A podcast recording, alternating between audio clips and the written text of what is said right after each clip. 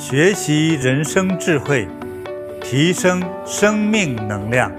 金菩提宗师禅修讲堂开讲了。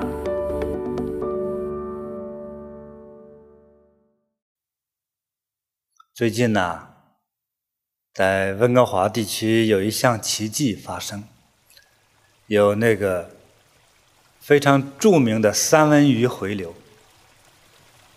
这个三文鱼往回回流的过程里啊，叫做一步一坎。往回走的时候，那是艰难险阻，数不胜数。我们看到的那个三文鱼回流回到是它原来出生地的这个过程的时候，几乎都是创的头的前面这一段都都已经创的都是很烂了。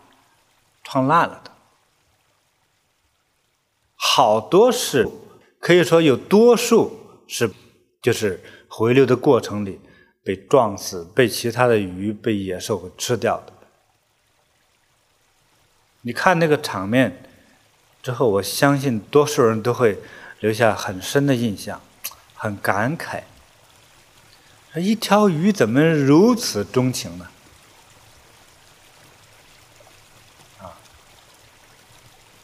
那什么叫奋不顾身呢？就在那里体现的淋漓尽致。回归啊，就是一个回归他的出生地的概念。那场面很感人啊。所以那个看完了这个三文鱼回流的这个这种场面之后，真是非常的激动人心。一条鱼，它在大洋里头，不是在小河沟里，并不是在内海里，在大洋里，从这游到日本，游到中国，啊，再转一圈回来，那不容易。所以这个一种情的概念，看起来不仅仅局限于人，动物也是如此。二十年前，我看过一部日本的影片，追踪拍摄一个狼的家庭，狼的家庭。但是看那个影片之后非常感动，可以说到下半部我一直是流着眼泪看完它。狼什么都知道，好像比人还聪明。附近的那些人家住户为了捕捉狼。所说的陷阱，狼是一清二楚。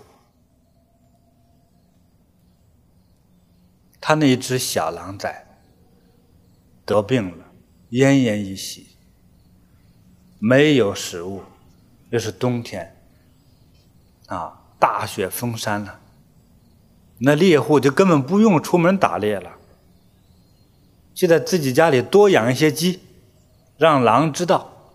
但是在附近设了好多好多的夹子和陷阱，狼清楚。那那个狼父亲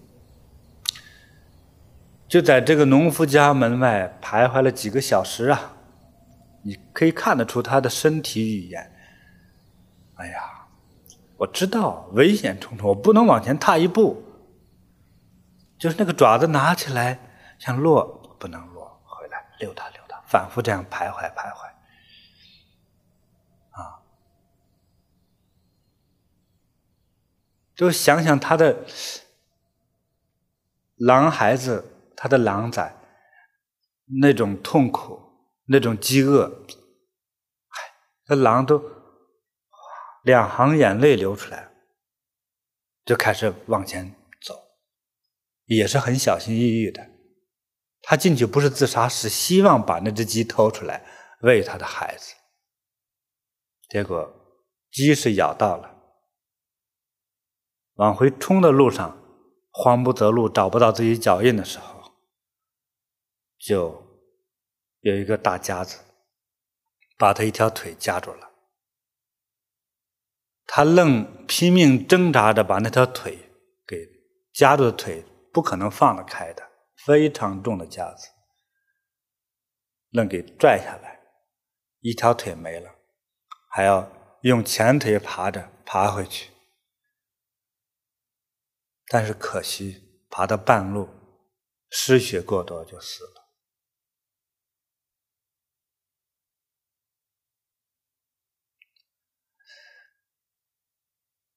它里面很多很多感人的故事、场面、情景，说人生一世啊，谁能无情啊？觉得好多动物我们是不了解它呀，其实生命。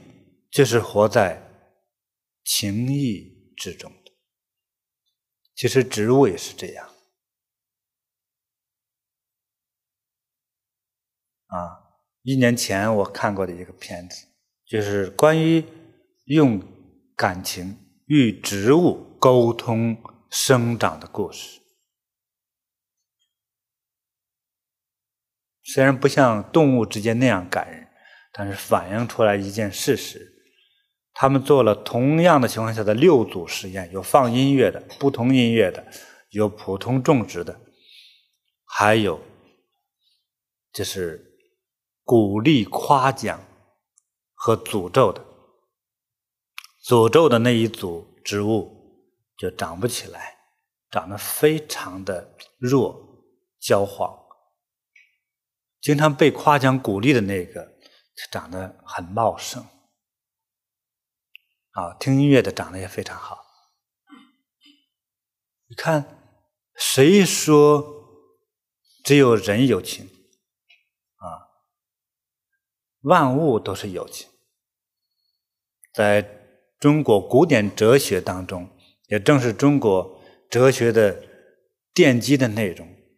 他们就说，天分阴阳，它是从这个哲学定律来讲的。那么，怎样生出万物呢？是因为天地有情而生养万物，所以整个这个天地间啊，都是蕴含着情的状态。那么，今天我所聊的正是。大情大爱，用中国人习惯的称呼为慈悲。慈悲的概念已经超越了小情，那就是大情大爱。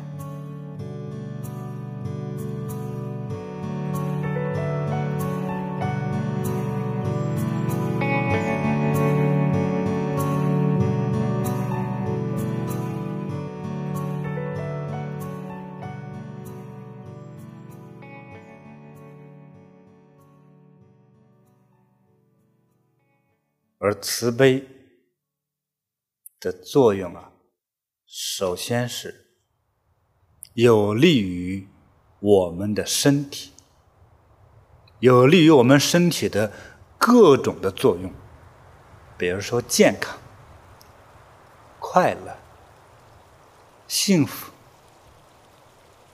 啊。那么慈悲能生出健康来吗？我说，因为慈悲，才使我们的这个心胸变大。心胸大了，可能对很多的原来计较的一些小事情，便不会啊陷进去，不会受制于很多烦恼。你不会烦恼，因为你心胸很大，觉得看的这个事情没必要。紧接着，原来我们讲的。我徒弟的丈母娘，啊，我出的主意让我徒弟给他女儿买个假钻石戒指。如果他是一个慈悲的心，根本想着，既然我女儿爱他，我为什么要给他增加这份经济负担呢？我爱我的女儿，我女儿爱他，那么他就是我爱的人，是吧？要是真情，我便不会去为难他，我要去体谅他。就像我自己的儿子一样，我为什么非去苛刻的要求他给我女儿买这么贵重的一个东西呢？有意义吗？那不是刁难吗？好，他如果用慈悲的心来体谅了之后，他便没有这件事情发生了。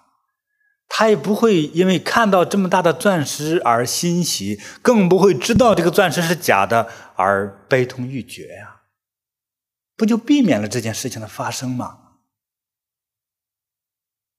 其实遭受打击的是谁呢？是最初的这个起心动念的人，因为爱便避免了这次灾难的。但是因为爱的不够，爱的自私的话，太刻薄的话，那就不是真爱了。或是真爱的这种比例当中，就像一个很纯净的水之中掺了污垢啊。你也说没有真情吧？也有，但只是那个比重就不同。为什么和你儿子的对待就不同？为什么不像对待你亲女儿那样呢？所以也有真情，但是那个比重只是百分之十、百分之一或者万分之一的时候，那就少得可怜了。因此便有了刁难。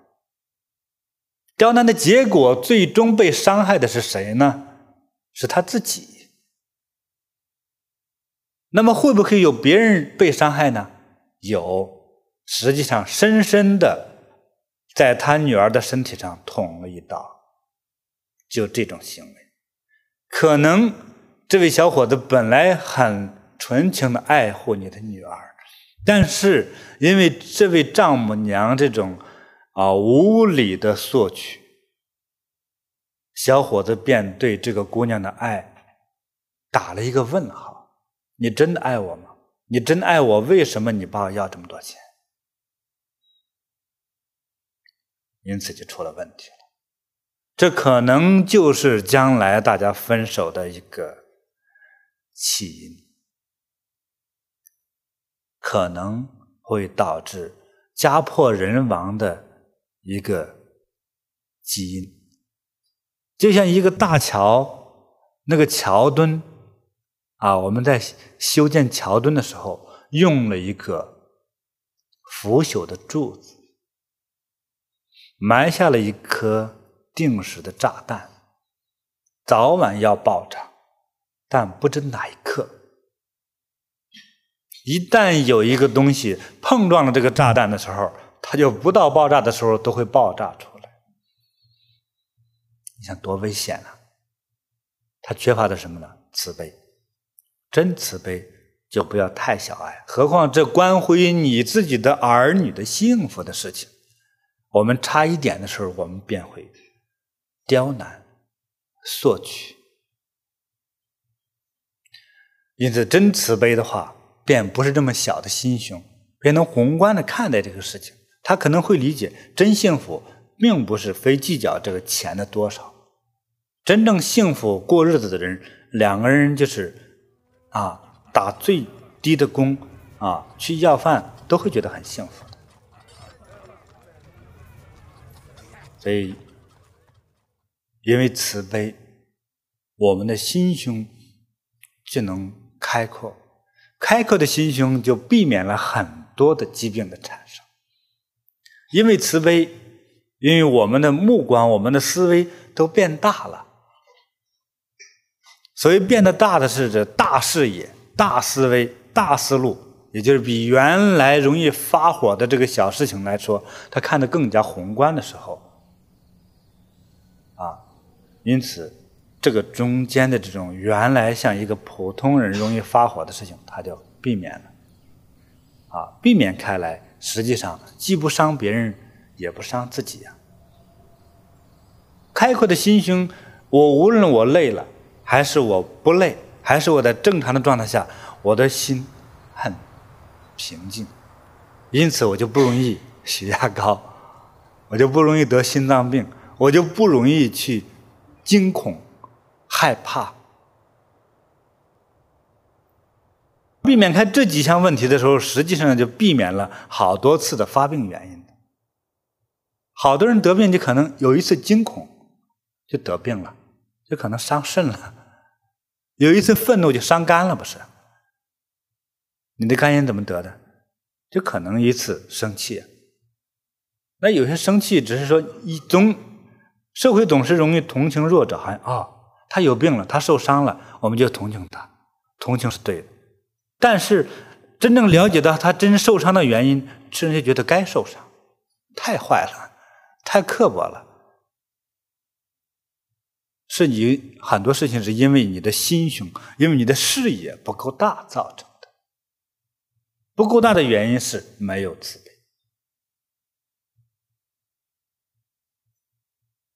啊，我们真慈悲的时候，我们不伤害人，我们生活的会不会？很坦然呢、中国有句古话叫做“不做亏心事，不怕半夜鬼叫门”，是不是？所以我很坦然的生活着。而你做点什么事情坏事之后，其实经常处于一种担惊的状态，担惊你就睡不好，睡不好那不就失眠吗？失眠不就引发头痛吗？三叉神经痛，甚至大脑长出什么东西来。啊，失眠的人还会引发胃病啊，啊，肾脏疾病啊。所以，将心打开，用慈悲的心去面对世界，最有利的就是我们的身体，啊，这是第一项。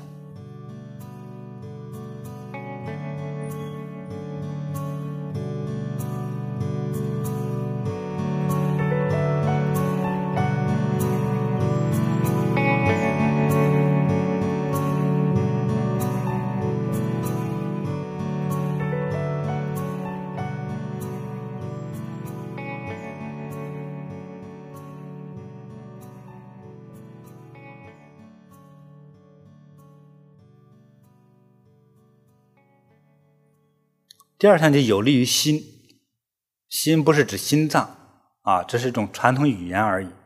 有利于我们的思维，我们的精神层面。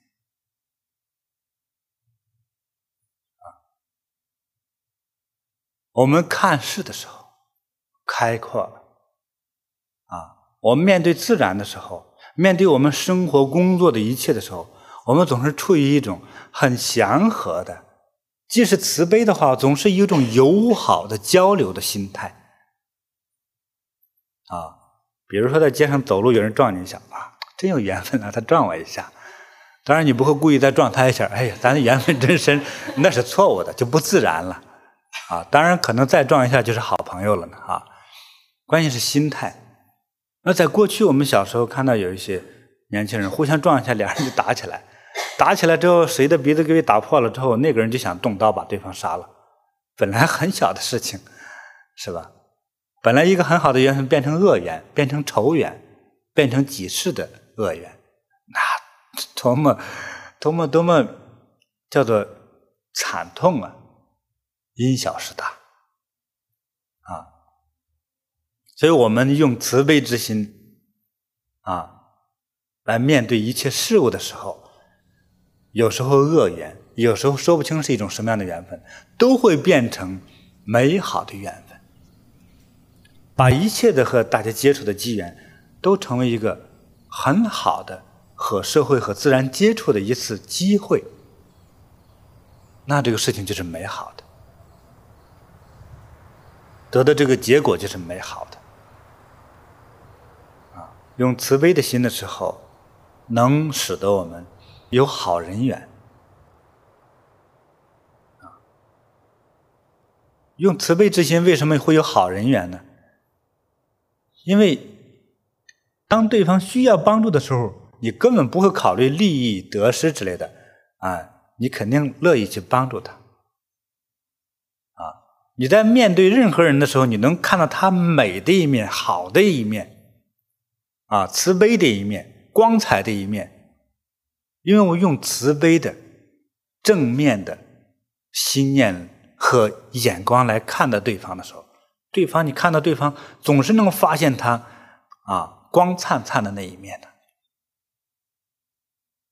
就谁喜欢和你在接触的时候，一看你你看你下巴頦那么短啊，你下巴頦长一点的话，还真漂亮。谁喜欢你这样说啊？啊，说你看看你这个衣服还可以啊，你你今天你穿的衣服挺漂亮，你那个。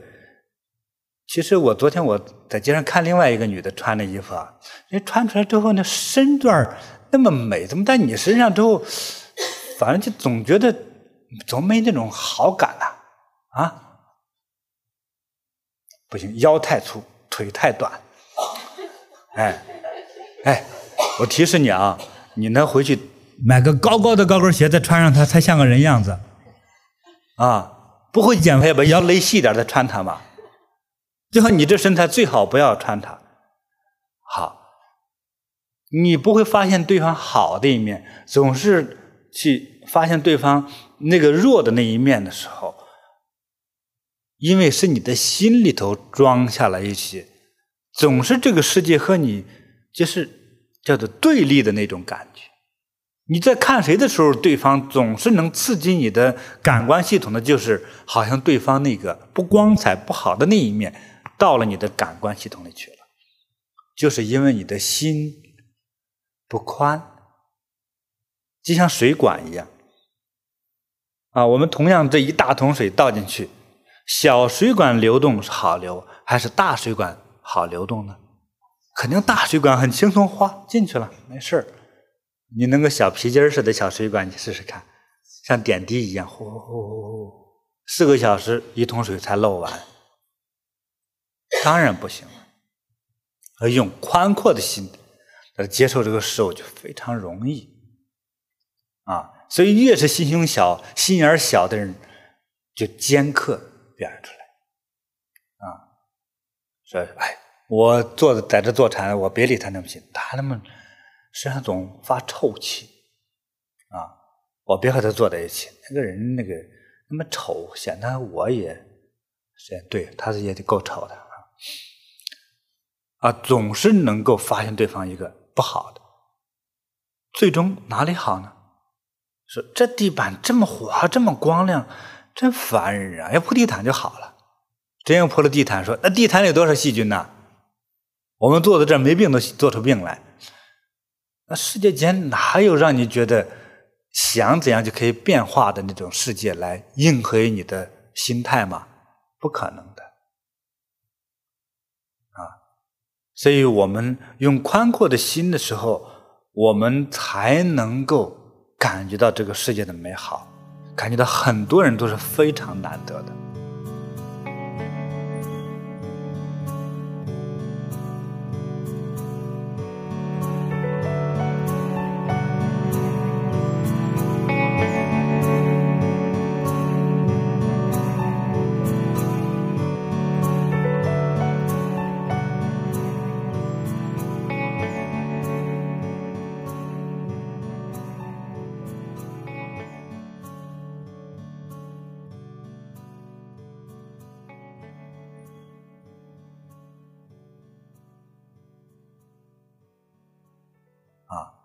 对我个人而言，我所理解的那种慈悲和宽容，我觉得，我就接触到一个石头子，我觉得它都很美，并不是说商店里磨了、抛光、打了眼的，能挂到脖子上那就是美。不，非常自然、淳朴的石头、土地、野草、鲜花，啊，庄稼、自然界，觉得很美，我没觉得丑。有时候我们出去和弟子朋友一起出去玩，哎呦，那个地我就愿意坐上去。有些徒弟心挺好，哎，师傅赶快拿个垫子垫上，不行弄两层吧，要把我衣服垫上吧。什么意思啊？别把屁股坐脏了。我说这脏吗？哎，这脏啊，这不是这么多草吗？草脏吗？比你衣服还干净啊！你衣服好了还是化纤的，这都是自然的，知道吗？哎。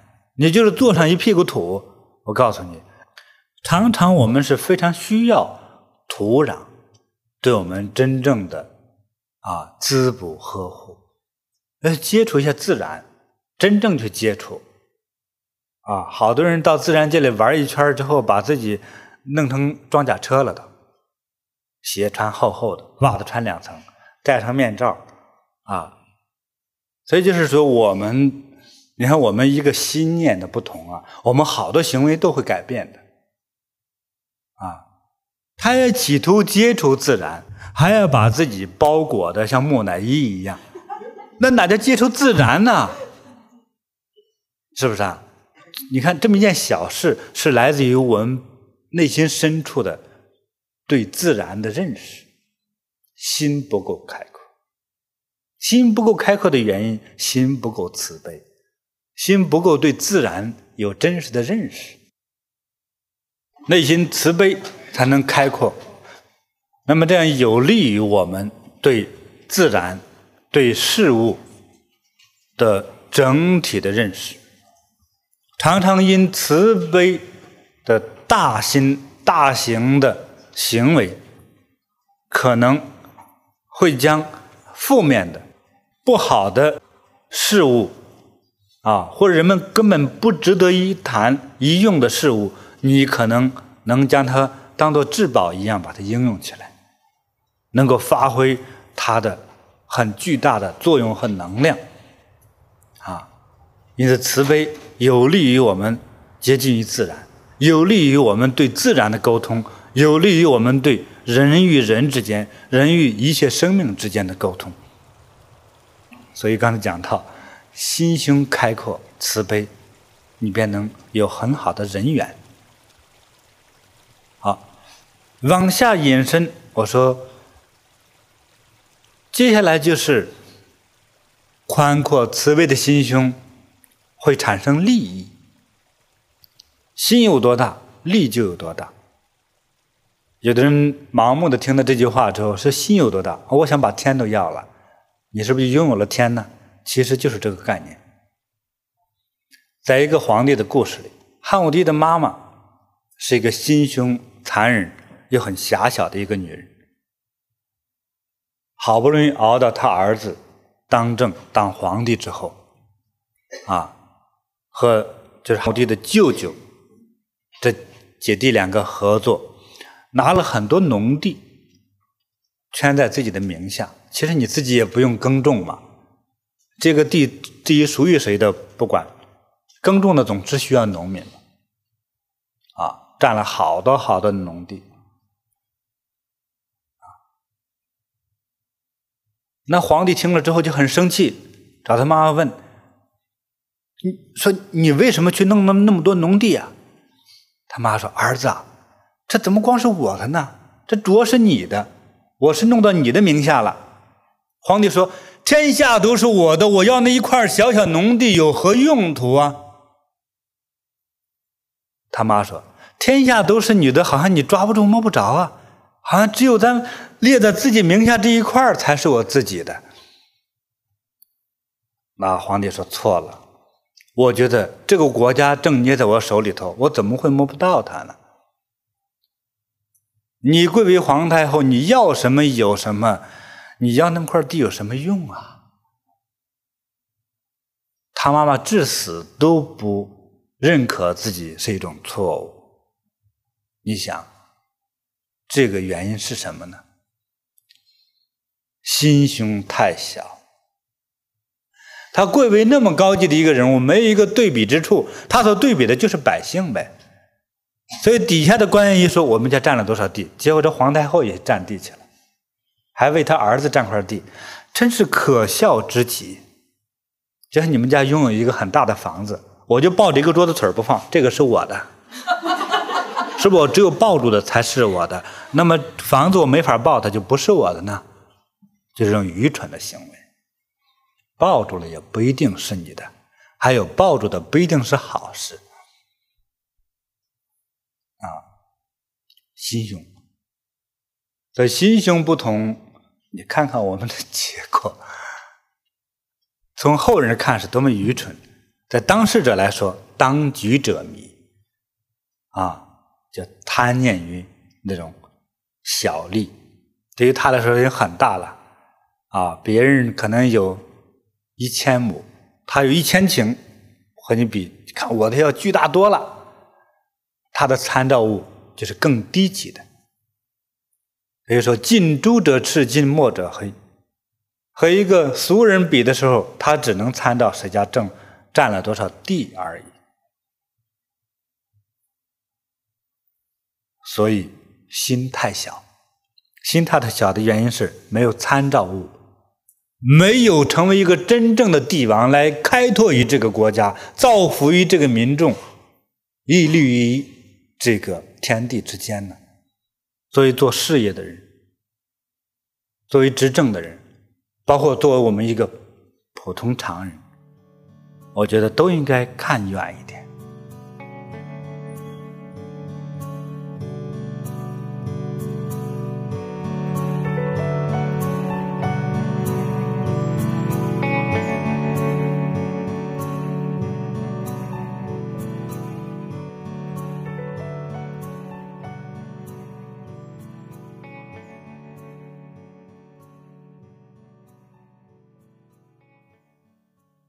那天我提问，因为有两位佛教人士，就是说他处在几乎一种好像无情的状态，别人的情不会伤害我。那换句话说，你的情、你的心，只是被别人的情可能自觉的已经被伤害透了，因此才觉得好像哎，我把我自己封闭起来，我不要再产生情了，我不要去私爱一个人了。或者我看到这个人我很喜欢，但是我把这种喜欢压抑下去而已。既是生命，孰能无情呢？你既然是一个生命，何况你还是个人，你就不可能不产生情。如果本师傅无情，便不会有今天的课堂，便不会有今天大家的受益。有情，我觉得我情很重。如果不是有情的话，西方的神怎样去度众生？东方的神怎样去普度众生？啊，所以都是因情所致，只是情分小情和大情而已。如果是太阳，我自然会光照天下苍生万物；如果我是小灯泡，我只照这个局部而已。所以情也分级别，对不对？但是这个级别来说是可以跨越的，可以增长的。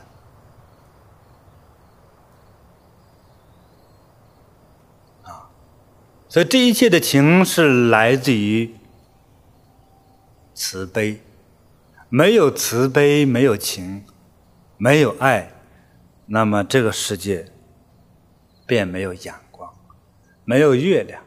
没有生命，人不能没有情，因为我们所追求的不同，所以你可以执着于你的情，但是我告诉大家的是，人修行也好，修行，像那天我讲修行，对于我来说，我不会因为为了修行而修行，我有一个目的。我的目的，我第一次的目的就是我怎样才能使我身体不再痛？我第二次的目的就是我要获得一些超人的什么东西，所以执着于法力。第三次我才发现，当我有了法力之后，而很多生活之中的痛苦把我摧残的头破血流，根本无丝毫。抵挡之力。小时候我也苦修过武功，啊，自己的手可以说一两块砖一拍就碎。但是，当遇到真正一件事物的时候，它不是一块有形的砖样子的时候，我被它经常给拍碎了。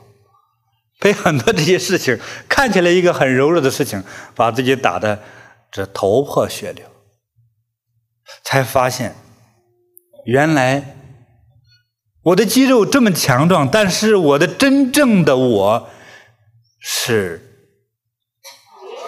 如此的脆弱，不堪一击啊，不堪一碰到，别说一击了。我才发现，所以到第三个阶段的时候，我才发现，哎呦，这些武功啊，你练的话，其实你的生命并没有真正的坚强，它只是从体质上强了一点。但是，一次情绪的、事物的对你的打击之后，你刚刚健康的身体突然间又给打倒了，又奄奄一息了。所以，我想，我们真正的健康要来自于精神层面的开阔，精神层面的健康，才能获得身体方面的健康，才能获得一生的不再倒下去。因此，我就展开了第三次的目的性的修行。到后来，我才发现了我该做什么，我才知道我怎样才能使自己真正的坚强起来。在过去，我有很多位真实的敌人，但是最后，我才发现这样做是非常愚蠢的。虽然表面很平静，但是引发的自伤性很强。只要你有敌人，你就一定会受伤。后来，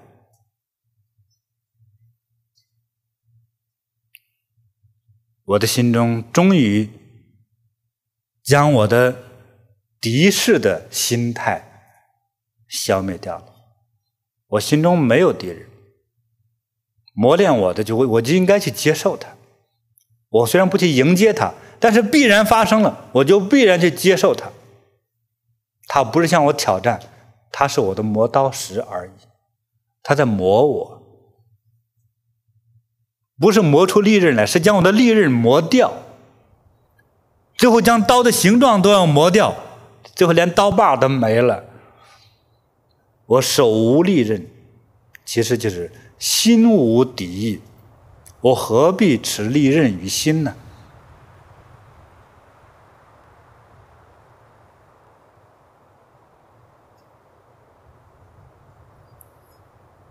我心中没有敌人。我都能看到对方给我带来的一切好处，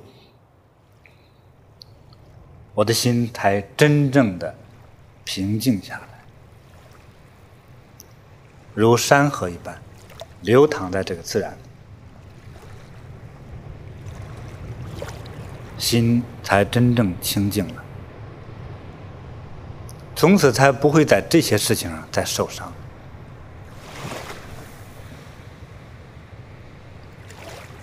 所以我所寻找的，并不是说 我要绝情，哎，我把自己封闭起来，别爱我啊，我也不爱你，啊。但是对于这种情的方面，人和人之间的情，我对谁都好，我对谁都好，但是我对谁不去做私爱之想，就说哎，这个我因为我是个男人。哎，这个女士不错啊，长得很漂亮，人又好，又聪明又伶俐，无数的好吧？好，她还是她，我还是我。好的谁不喜欢呢？对不对啊？别去做更多的私欲之想，不要说好的就搬回我家去，错了。不要将认为好的就搬回你家去，对。然后我们在路边看一棵非常美丽的大树，你搬回你们家搬得了吗？你给它缩小了，就让它死了，对不对？它的美就是在那个地方才美。不要以为一切美的东西搬回家去才会属于自己，错了，没有必要啊，因为这些。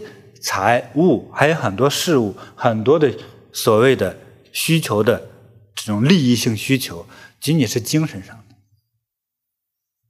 嗯，所以不要把以为美的、好的、贵重的，就要搬回到自己家里去。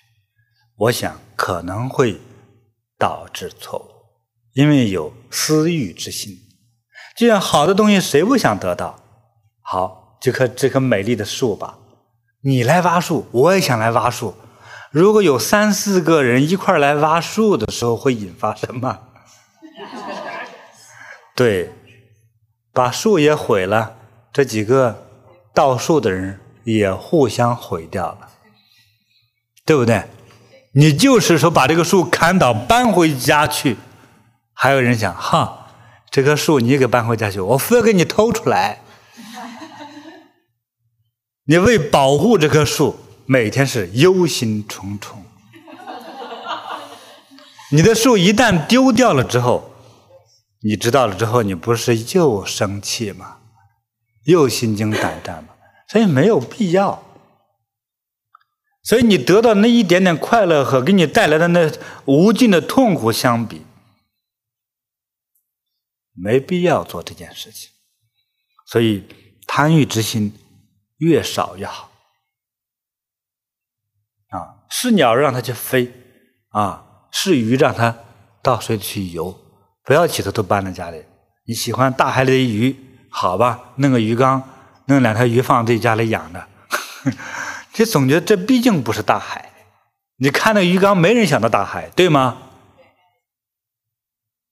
哎，所以当时那个景就是在那一刻产生了，回了家就不是他了。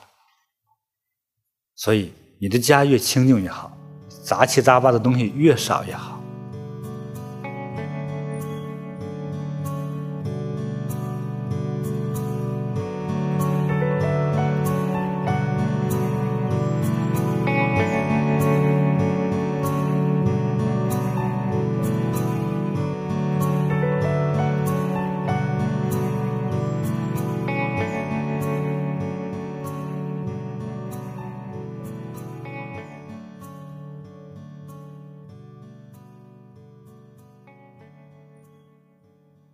那么，我们一个人从一个普通人走向一点点慈悲啊，那么有些人他不懂，我到底怎么开始做呀？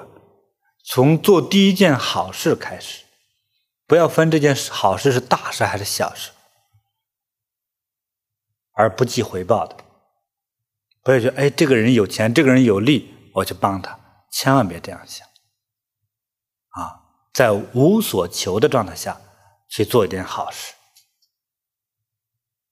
最好每月你要给自己做一个日记。我做过几次自己认为是不好的事，几次好事，这样给自己做一个功德簿，给自己记下来，做惯了就好了。所以你看，你做了好事之后，你帮助了别人之后，别人因为你的帮助而高兴的时候，你的心是如何？我过去的体会是这样：我帮助了别人啊，别人因为我的帮助啊，真正获得了我的帮助之后，他们快乐，我比他还快乐。所以常常帮人的人是很快乐的人，对吗？所以做一件好事，最大的受益者是你自己，因为帮人是快乐的，你自己获得了这份快乐，你自己获得这份安详。同时，从能量学说上来说，你帮助了人之后，别人都会赞美你，在背后祝福你，你就会成为吉祥的人。啊，对于你的未来，对于你未来的子孙，那当然是非常的吉祥。做人做事，都需要想到你的未来和你未来的后人。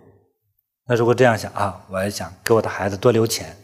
当然，很多佛教机构总是在给你教育的时候，哎，留后给后人多留钱可能是灾，这也不一定。是不留钱也是灾，留钱多了可能也是灾。那么最关键于钱也不是坏的东西，教育。关键于你的教育不够，你给你的子女灌灌输了什么，那是最重要的。从德行方面，有好多事情啊，是我们人力不可为的，人力不容易改变的。希望你给你的后人留下一个美好的德行，让他受到你的教化感染。啊，一份美好的德行，它还有一种必然的传承性，就是基因传承。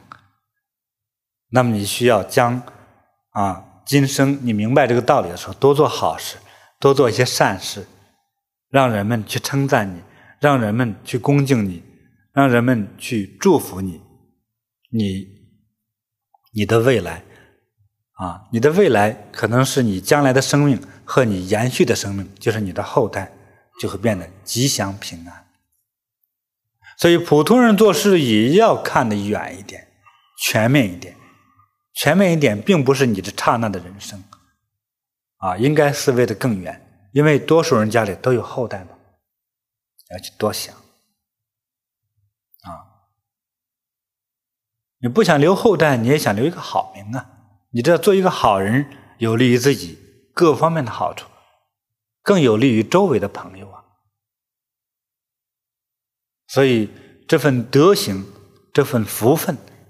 它是也能遗传的，也能传承的。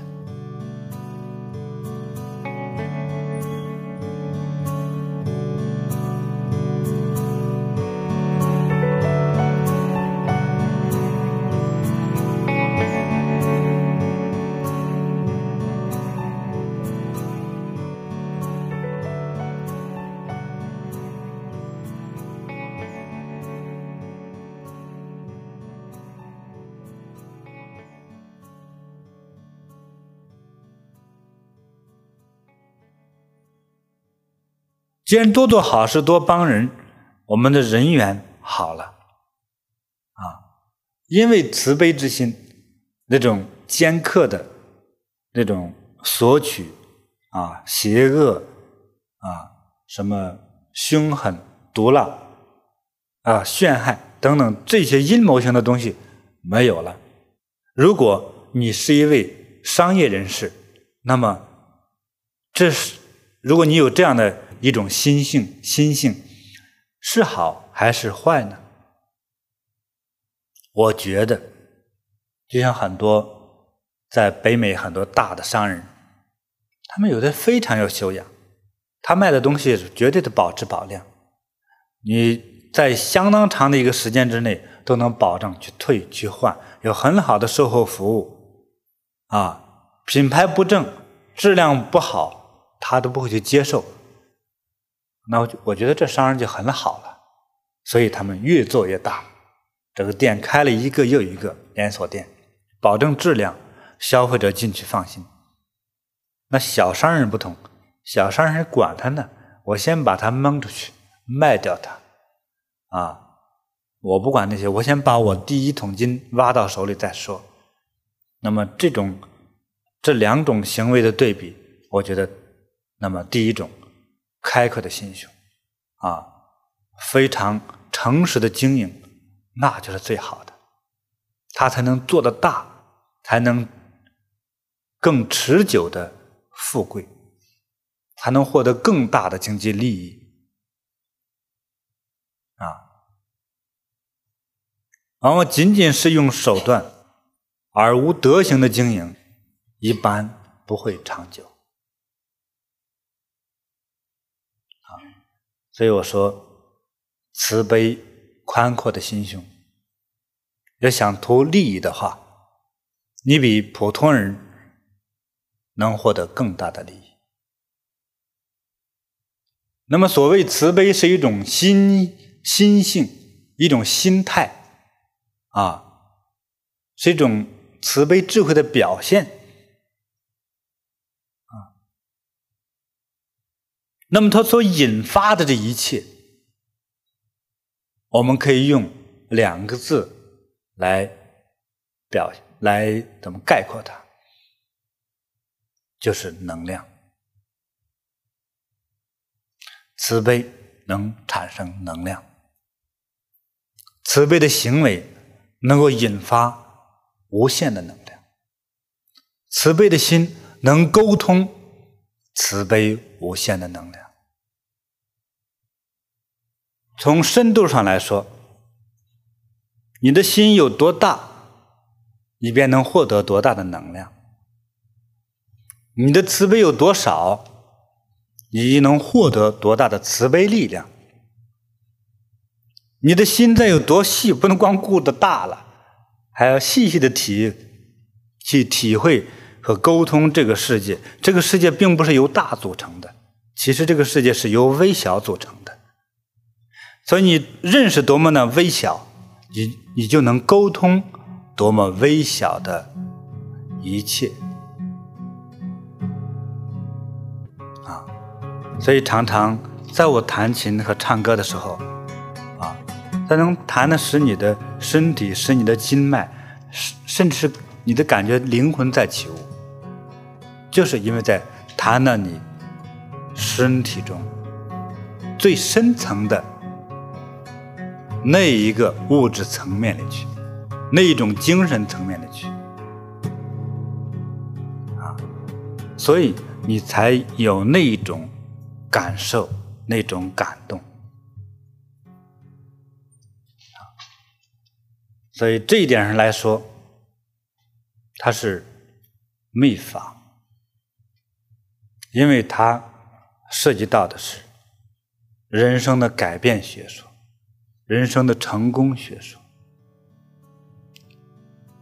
就是听到这一段讲话的人，包括这段录音、录像的人，都能感受到这份力量。在这种场下，能使生命延续，能够使枯萎的生命发出新芽。那么，这就是慈悲的力量。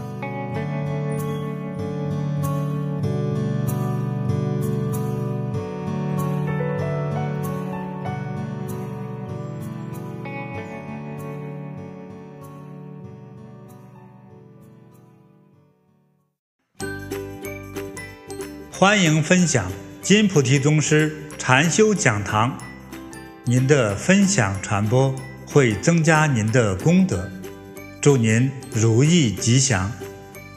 更多精彩内容，请下载禅师 APP。